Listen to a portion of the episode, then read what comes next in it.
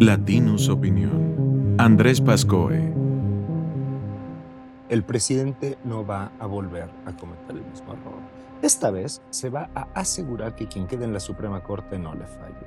Está frustrado porque de las cuatro personas que ha logrado colocar como ministros, dos han tenido la audacia de no obedecerlo tiene la incondicionalidad de Yasmín Esquivel, que brincó a la fama por el plagio de su tesis, además de Loretta Ortiz.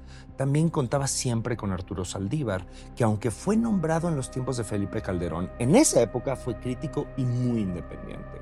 Sus posiciones sobre el caso de la guardería ABC y Florence Cassés fueron duros golpes para esa administración. En esta administración, Saldívar cambió. Pronto se volvió cercano al poder respaldando la mayor parte de las posturas del gobierno. Cuando dejó de ser presidente de la Corte, esto se volvió mucho más evidente. Tan evidente que terminó renunciando a su cargo, descuidando todas las formas para sumarse al equipo de Claudia Sheinbaum. Así, un nuevo asiento ha quedado libre en la Suprema Corte y López Obrador podrá llenarlo. Cuando desconfiamos, solemos volver a nuestro círculo más cercano, a nuestros incondicionales. Y la terna de mujeres que está proponiendo para reemplazar al ministro no podrían serlo más. Son de alguna forma familia. Está Berta Alcalde, hermana de la actual secretaria de Gobernación. Berta fue propuesta antes para ser consejera del Instituto Nacional Electoral sin lograrlo. Ahora, esta es una opción de futuro. También tenemos a Lenia Batres, la hermana del actual jefe de gobierno de la capital, Martí Batres. Finalmente está María Estela Ríos, que es actualmente consejera jurídica de la presidencia. Esta última podría estar impedida para competir por la ley, pero veremos. Eso de que la ley es la ley no se da mucho en este gobierno. Y esto debe ser claro.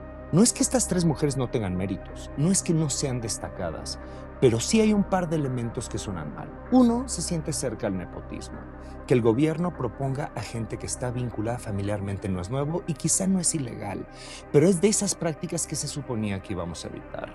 Y el segundo elemento, y el más importante es esto, son las tres absolutamente incondicionales al presidente.